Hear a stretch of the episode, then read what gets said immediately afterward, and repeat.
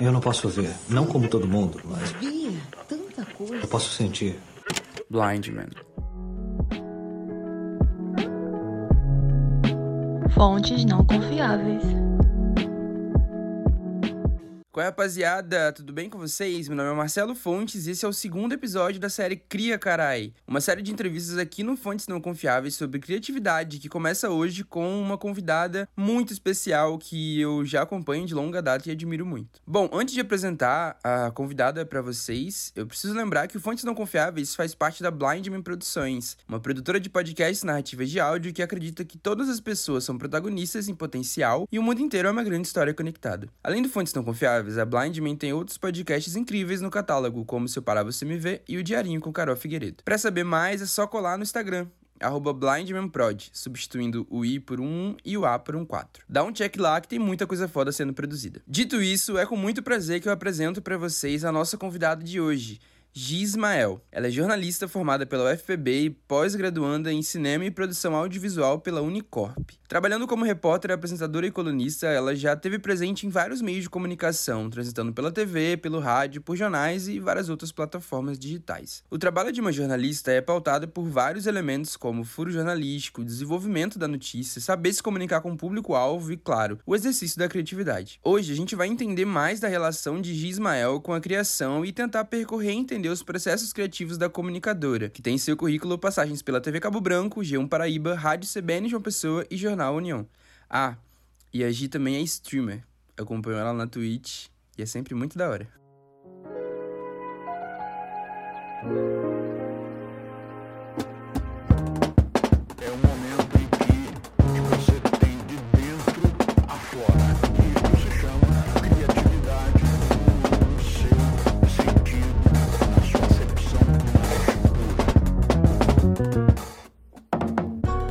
Criar arte, compor uma música, produzir um filme, escrever uma história, inventar uma tecnologia, solucionar um problema, propor uma teoria científica. A criatividade é uma das habilidades humanas das quais a gente mais se orgulha.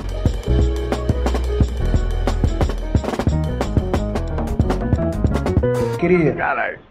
Gi, muito obrigado por ter aceito o convite para dar essa entrevista aqui no Fontes Não Confiáveis. Eu fico muito feliz com a oportunidade de ter essa conversa com alguém que eu já venho acompanhando e admirando o trabalho há um bom tempo. Hoje a gente vai conversar sobre criatividade e processos criativos, mas antes eu gostaria que você se apresentasse. E aqui eu costumo lançar o seguinte desafio. Como você se apresentaria para alguém que nunca te viu na vida, tendo que assegurar que essa pessoa vai te conhecer muitíssimo bem depois de três minutos de conversa?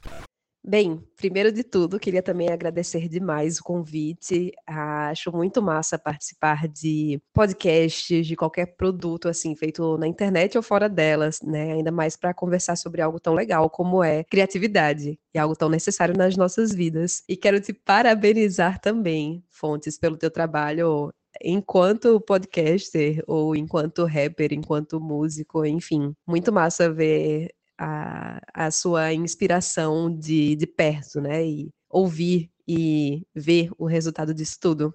E é isso, simbora. Então, me apresentar, né? Acho que é a parte mais difícil do, de uma missão, de, de uma conversa é essa. Eu sou Giovana Ismael, vocês podem me chamar de Gi, não tem problema nenhum. Íntimos ou não, podem chamar de Gi, é assim que eu me apresento a todo mundo. Não sei porquê, um dia vou pensar mais sobre isso. Mas eu sou Gi Ismael. Eu sou jornalista daqui de João Pessoa, Paraíba. É, me formei pela Universidade Federal da Paraíba em 2014 e sempre tive vontade de trabalhar com jornalismo cultural. Na verdade, tudo começou com a MTV Brasil. Sempre que eu assistia a MTV, eu sonhava em ser VJ. Eu acho que muitas pessoas da minha área podem afirmar isso também, publicitárias e publicitários, enfim. Mas, de fato, foi algo que marcou uma geração e que inspirou muita gente a ser é, do ramo de jornalismo cultural. A gente não sabia, eu não sabia quando eu era criança que aquilo se chamava jornalismo cultural, e depois que eu tive consciência do que era, eu falei, nossa, eu quero fazer algo nesse sentido. Eu quero fazer algo informativo, eu quero fazer algo divertido e que seja passado de uma forma leve para as pessoas. E aí o jornalismo cultural sempre foi uma primeira opção para mim. Eu ainda experimentei outras áreas do jornalismo, é, no jornalismo impresso escrevi para cidades, na televisão eu fiz outras pautas, mais é, voltadas também para entretenimento, etc e tal, e de fato o jornalismo cultural sempre foi o que mais me moveu. Hoje em dia eu sou é, editora de conteúdo digital do jornal A União e também colunista no jornal. Toda quarta-feira eu tenho uma coluna chamada Gicontônica, e aí nessa coluna eu faço resenhas e crônicas que têm a ver com o universo da cultura, da cultura pop. E além de ter o Gicontônica no jornal A União, eu também tenho essa, esse projeto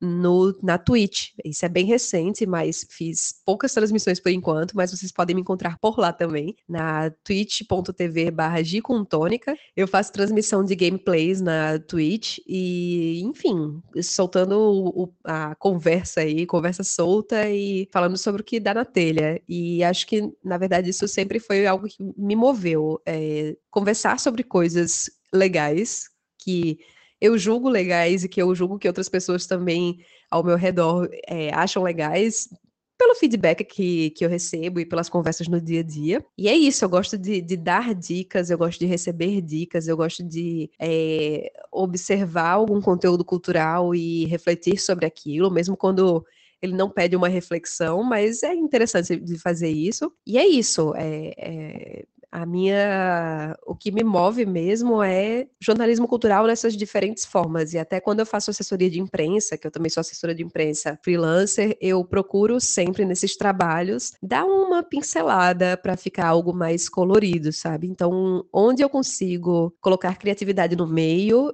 eu tô colocando e tô produzindo coisas. E, por fim, eu também sou colaboradora do Nossa Fala, que é um portal e uma plataforma multimídia feita por mulheres. Bom, agora que a gente já te conhece, já sabe quem você é, de onde você veio, a razão de você ter se tornado uma comunicadora, eu quero muito saber como você vê a relação entre a criatividade e o seu trabalho. Eu acho que mesmo que pareça muito claro para alguém que trabalha com comunicação, precisa ser criativo o tempo todo, é massa a gente conseguir destrinchar isso para que quem não seja da área consiga entender melhor em quais momentos a criatividade cruza o caminho de uma jornalista, sabe? Bem, essa é uma pergunta excelente. É uma pergunta excelente porque é algo que a gente de fato precisa buscar. A gente precisa buscar inspiração e criatividade no jornalismo quando a gente quer fazer uma passagem para a televisão, quando a gente está fazendo o texto de alguma matéria, quando a gente vai em busca de alguma pauta. Então a gente sempre, sempre precisa estar atento, olhar ao redor e perceber com outros olhos, com olhos de produtor, com olhos de produtora, o que vai interessar o público, o que o público deveria saber. E é um trabalho diário. É um trabalho de, sei lá, você está é, olhando o Twitter e vê um tweet que aparentemente é um tweet bestinha, mas que por algum motivo tem aí 100 mil compartilhamentos, 100 mil retweets, e você, porra, por que que esse conteúdo chamou tanta atenção assim? Será que eu posso tirar alguma coisa disso? Então, esse olhar criativo é muito importante. É importante até na forma como você acha que vai ser bom passar para, para as pessoas é, aquela notícia. Então, você pensa de uma forma ética, de uma forma didática, como aquilo ali vai ser melhor de ser compreendido pela maior parte do público possível. É, e para mim, a criatividade precisa estar junto diariamente no trabalho é, enquanto editora de conteúdo digital, né? Que eu preciso também, apesar de ser um, uma, um conteúdo de, de um jornal impresso, que a gente já imagina que seja mais quadrado e tal, a gente utiliza justamente da plataforma, das plataformas digitais do Jornal A União para dar uma, uma, um toque mais novo para o jornal, digamos assim, né? E fazer lives, fazer lançamento online de livro, coisas que antes não, não faziam parte da história do jornal, né? Então é isso, a gente precisa ficar sempre de olho nas tendências, sempre de olho em como alcançar o público, ou enfim, ou, ou até como você vai fazer uma resenha de um filme, de um livro, sabe? A criatividade é muito importante também nesse momento. É você ler outras pessoas, você assistir mais vídeos e sempre estimulando aí o pensamento crítico, né? O pensamento crítico vai ajudar também na criatividade. O pensamento crítico ele vai te ajudar a investigar mais outros lados das coisas. E para fazer essa investigação, você precisa de criatividade. Você precisa desse olhar atento e criativo. Gente, a cachorrada, começou a cachorrada aqui, ó. Gi, você consegue pensar em algum momento da sua carreira que você precisou enfrentar algum bloqueio criativo? É, e, enfim, que situação aconteceu? Qual foi o seu método para se livrar disso? Nossa, um momento? Só um.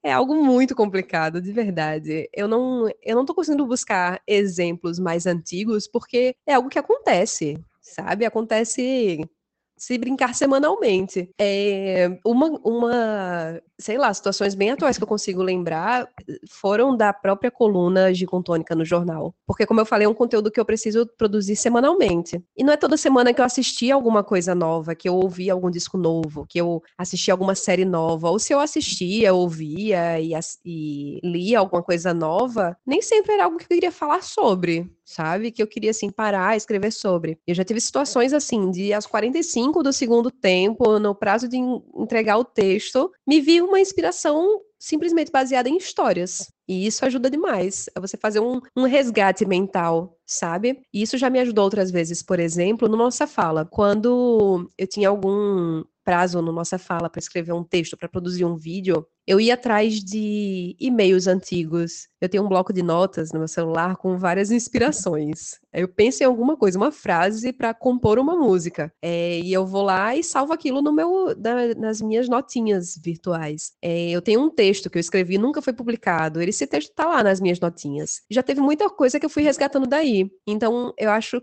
que essa é uma dica até para eu, eu lembrar disso, sabe? É de você criar é, conteúdo, independente do prazo. Se vem uma inspiração na hora, você pega e anota aquilo. Pode ser uma frase assim, você fala, porra, que frase bonita. Vou anotar isso aqui, vai que eu uso um dia. E de fato você pode usar aquilo um dia. Quando eu trabalhava como repórter na TV, esse bloqueio vinha e era mais complicado é, driblar ele, porque a TV é muito imediatista. Então, eu tinha meu, meu tempo apertado para cumprir aquilo. E às vezes você precisa realmente abrir mão da criatividade, sabe? Mas, mesmo assim, abrindo mão da criatividade, em alguns momentos, isso precisa ser, eu entendo e eu, e eu acho que tudo fica melhor dessa forma, isso precisa ser pontual. É, a, a transpiração no lugar da inspiração. São, são na verdade, duas coisas que caminham muito juntas, né? A gente precisa transpirar muito para se inspirar, e às vezes a gente, através de uma inspiração muito forte, eventualmente a gente vai precisar transpirar para terminar aquele trabalho. E é basicamente isso: é, é, você buscar mesmo da memória, buscar de anotações, você conversar com algumas pessoas por perto, você lembrar de conversas que você teve, sei lá, ontem, antes de ontem, com um amigo, e de que forma você consegue transformar aquela conversa em algo interessante para sua pauta, em algo interessante para o seu podcast, em algo interessante para o seu videocast, sabe? É, é isso, a gente tem que tirar leite de pedra. E a, a gente tem aí um HD infinito, que é a nossa memória e a memória das pessoas ao redor, para a gente fazer isso, né? Gi, você já trabalhou em vários meios de comunicação diferentes, né? Consequentemente, já interagiu com vários públicos diferentes. Existe uma diferença no processo criativo de cada canal de comunicação? Se sim, quais são elas? Tipo, quais são essas, essas diferenças e nuances, assim, entre um canal e outro? Você consegue eleger o meio de comunicação mais difícil para se criar conteúdo? É, eu sou muito feliz e, e, muito grata por ter conseguido, de fato, transitar por vários meios de comunicação de diferentes plataformas, né? E, de fato, as diferenças são, existem diferenças, e essas diferenças são bem significativas. Apesar de que tudo tá ligado por um fio, né? Mas ainda assim existem diferenças. Então vamos lá, cronologicamente, como do meu primeiro trabalho e em como que eu fui percebendo as mudanças, né? A, o meu primeiro trabalho enquanto repórter foi no Jornal da Paraíba, tirando estágio, certo? Mas aí eu fui repórter no Jornal da Paraíba, caderno de cultura, e primeiro foi aquele aquela sensação de estar confortável, porque eu vim da faculdade é, fazia pouco tempo, e aí eu já estava já tava muito acostumada a escrever textos, né? Porque a nossa produção textual na faculdade é muito grande. Pelo menos na minha época era bem maior do que hoje em dia. Hoje em dia ainda tem um curso que é muito multimídia, e na minha época não. É, na, aí até o ano de 2000 2014, foi quando a gente se formou, era uma coisa muito voltada para o impresso. Mas, enfim, é, os textos do impresso são textos que cabiam perfeitamente naquilo que eu já gostava de fazer, que era um pouco de crônica, um pouco de jornalismo literário, sabe? E ainda mais um caderno de cultura. Então, dava para colocar uma história ali no meio, dar uma colorida, para falar de um lançamento de um disco, vinha buscar umas referências estéticas e não sei o que, não sei o que lá, e deixar a coisa bem mais rica. E um texto cultural, ele se faz muito de referências. Então, quanto mais referências você usa, não mais referências, né? Mas sempre que você usa referências para outras coisas num texto de cultura, aquilo torna muito rico o conteúdo. É, gera vários hiperlinks, digamos assim, né? E você consegue puxar vários assuntos. E aí, do impresso, eu fui para a televisão. Quando eu cheguei na televisão, era um mundo completamente diferente. Primeiro, pela, pelo texto, que é muito mais curto do que eu estava habituada a escrever. Segundo, pela linguagem, que é uma linguagem que precisa ser muito mais universal do que a linguagem do jornal, porque o jornal, já tem um público específico de leitores. Apesar de ter aí. É, um, um, preço muito baixo, né? O jornal, digamos assim, é muito barato comprar jornal. Ainda assim, e ele é super democrático, ainda assim, você consegue no caderno de cultura, que é um caderno específico, colocar textos mais elaborados, porque geralmente quem se interessa no caderno de cultura são pessoas que já são do meio cultural. E aí na televisão a gente tem um acesso que é muito maior do que o do jornal para a população, porque é gratuito. É muito, muito, muito gigante o acesso de cidades que você nem nunca nem foi, vai ter gente que vai estar tá te assistindo. E a linguagem então da televisão precisa ser muito mais simples e muito mais direta ao ponto. E aí no jornal impresso, vez ou outra a gente consegue ainda, de alguma forma, dar um certo destaque no seu texto enquanto repórter. No, na televisão, basicamente, quem é ali a, a, grande a grande pauta é o personagem da matéria. Então eu ouvia muito isso. O repórter nunca é personagem, no sentido de que a gente não deveria se colocar naquele texto, a gente não deveria se colocar naquela matéria. E claro que a gente vê que as coisas mudaram bastante, né? As, é, hoje em dia não funciona dessa forma como é visto o repórter e como é visto essa interação, né? Então está muito mais humanizado hoje em dia o jornalismo televisivo, apesar de que, claro ainda é uma linguagem que precisa ser muito mais didática e muito mais simples do que, por exemplo, no jornalismo impresso, que a gente ainda consegue fazer uma coisinha de jornalismo literário. Isso não significa que a linguagem simples da televisão não possa ser criativa, né? A gente vê passagens super criativas aí no Jornal Nacional, no Fantástico, no JPB, sabe? Sempre tem um repórter uma repórter que consegue fazer passagens incríveis. E aí a gente tem a internet, a internet, ela precisa ser um pouco da mistura dos dois. E eu vejo que uma tendência atualmente é topificar alguma matéria.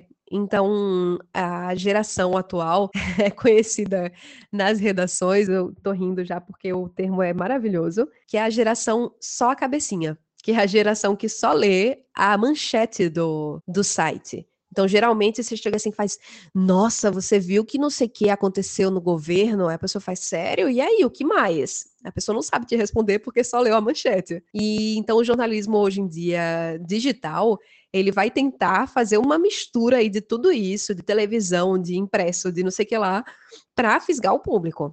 Então vai apostar nos tweets, nos poucos caracteres, vai apostar nos podcasts, vai apostar nos vídeos e por aí vai. No radiojornalismo, ele é um, muito mais descritivo. E aí você pode abusar nos detalhes, porque como não tem o recurso de vídeo ali para disponível para o ouvinte, é, você precisa encantar tudo com as palavras, você precisa ilustrar tudo com o que sai da sua boca, sabe? Então é, é... e hoje em dia tá muito tudo muito cruzado. Então o podcast pega um pouco da, sei lá, da de um conteúdo de rádio, o videocast vai pegar um pouco da TV, a TV vai pegar um pouco do videocast, por aí vai. Mas, de fato, você precisa sempre pensar em qual público está ouvindo aquilo e qual vai ser a melhor forma de democraticamente a informação chegar até aquela pessoa. Bom, a gente sabe que a obrigação pode fazer da criação um peso. Levando isso em consideração, você tem alguma dica para aflorar a criatividade com quem trabalha diretamente com isso? Como evitar bloqueios criativos, cair na mesmice ou entrar na zona de conforto quando a sua criatividade precisa produzir em larga escala? É, de fato, a obrigação pode acabar sugando, né, tudo, sugando energias, sugando criatividade. E uma forma de escapar disso primeiro é que você não precisa se obrigar ao tempo todo ser criativo, ser criativa, porque isso também pode ser um peso. E ao mesmo tempo, você não esquecer a cri criatividade completamente. Então, é você tentar buscar ao seu redor referências, é você tentar enxergar aos olhos de uma nova pessoa. Por exemplo, você está acostumado a sempre escrever um texto pensando como sua mãe vai ler aquele texto, como ela vai assistir aquela matéria. E é interessante você, numa próxima vez, escrever pensando numa pessoa que nunca teve contato com aquilo que você está falando, nem com seu texto, nem com nada. Então, é tentar sempre enxergar com novos olhos, sabe? É, é você, de fato, exercitar a sua criatividade ao consumir mais conteúdos, consumir mais livros, consumir mais filmes, mais séries. E não precisa ser coisa assim, oh meu Deus, que cult isso que eu tô lendo. Não, sabe? Entretenimento vazio também pode estimular muito nossa criatividade, pode trazer muito estimula a nossa mente. E tudo é equilíbrio, né? Tudo é você saber dosar bem o conteúdo que você está consumindo. E aí, se você achar chato também ficar com essa. com essa. como é que se diz? É... Ficar com essa o quê, Fontes? Ficar com essa obrigação, tá. Então, se você acha chato também ficar com essa obrigação de estar consumindo coisas novas, tira esse peso, coloca no Spotify aí para tocar uma playlist aleatória ou escuta um artista que você ama no Spotify e vê se aquilo de alguma forma te abre a mente, sabe? Para buscar matérias que não sejam matérias, é, sei lá, tão imediatas. Você pode pegar alguma coisa, sei lá, antiga e fazer um link com algum problema atual, com alguma coisa nova que está surgindo, sabe? E aí eu vou dar um exemplo aqui. Essa semana eu precisei escrever como toda quarta-feira, né, pro jornal A União. E aí eu sempre escrevo sobre filme, sempre escrevo sobre série. Só que aí dessa vez eu tava nessa de, pô, eu voltei a assistir uma série que eu assisti há muitos anos, mas ainda não tô pronta para escrever sobre isso, porque eu quero terminar tudo. Sobre o que eu vou escrever. E aí, como eu citei lá em cima, eu comecei a fazer transmissões no Twitch, na Twitch. E aí eu pensei, rapaz, pronto, vou escrever sobre a Twitch. O que é a Twitch? Ou como a pandemia ajudou a crescer os serviços de streaming e ainda mais problematizar as questões e as relações das plataformas grandes, como Instagram, Facebook, Twitter, e como elas vão perdendo espaço para outras plataformas que escutam mais as necessidades do usuário. E olha a viagem a partir de uma coisa, né? Como eu fui abrindo minha cabeça e fiquei questionando várias coisas e refletindo, e daquilo saiu um texto. Acho que é isso. É ser inquieto, questionar, problematizar também, mas não forçar muito a problematização. Acho que é bem por aí que dá um help na gente. Gismael, depois dessa conversa incrível, eu quero te agradecer novamente por ter topado participar dessa conversa. Valeu demais mesmo. Para finalizar, eu vou pedir para que você mande uma mensagem para quem tá começando a trabalhar com comunicação agora e quer persistir nesse sonho. Eu também vou pedir para que você conte pra gente onde a gente pode te encontrar aí pelas esquinas da internet. Ah!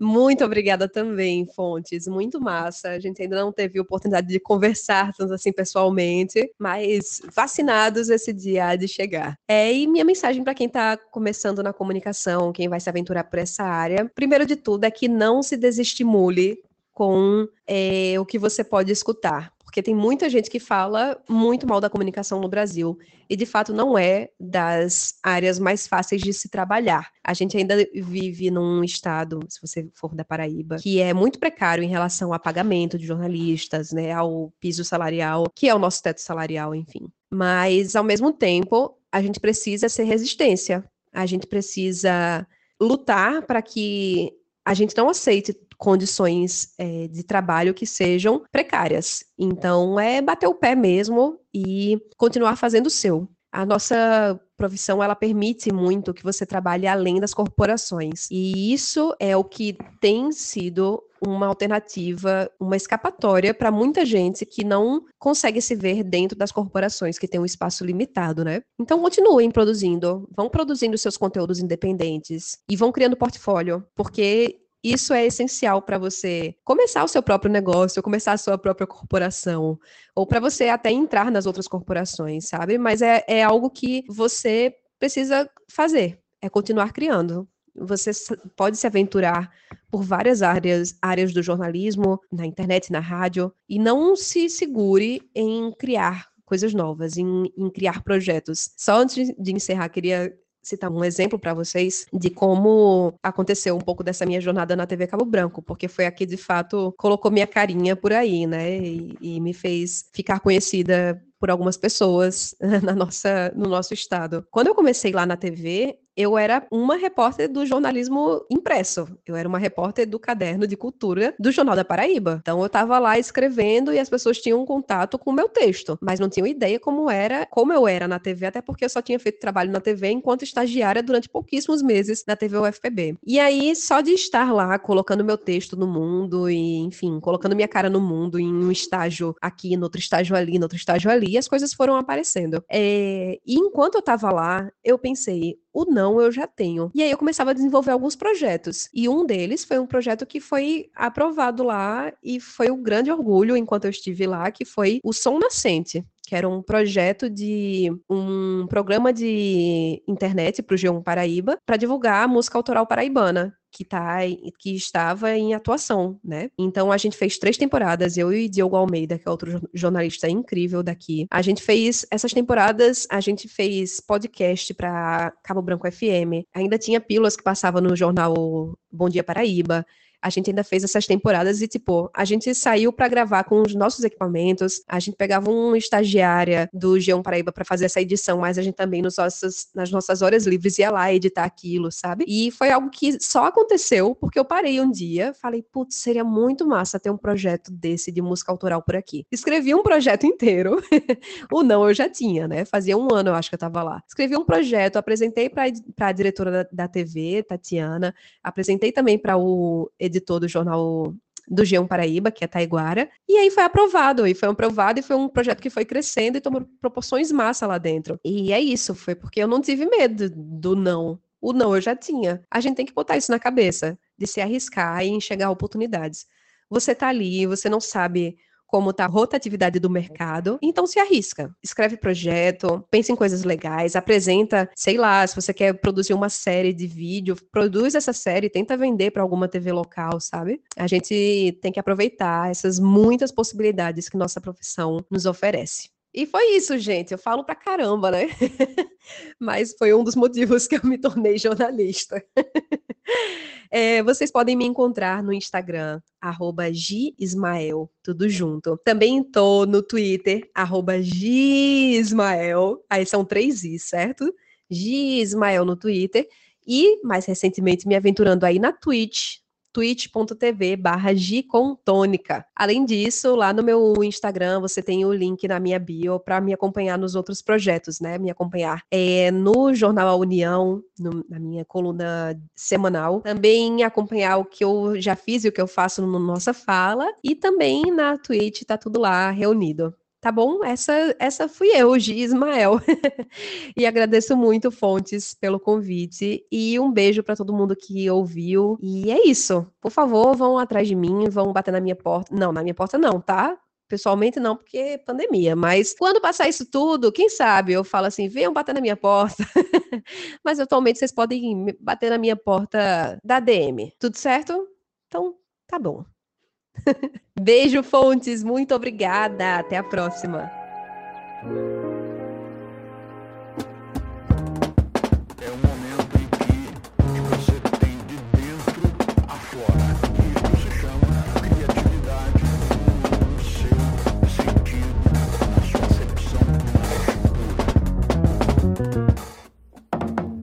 Podemos criar arte, compor uma música, produzir um filme, escrever uma história, inventar uma tecnologia, solucionar um problema, propor uma teoria científica. A criatividade é uma das habilidades humanas das quais a gente mais se orgulha.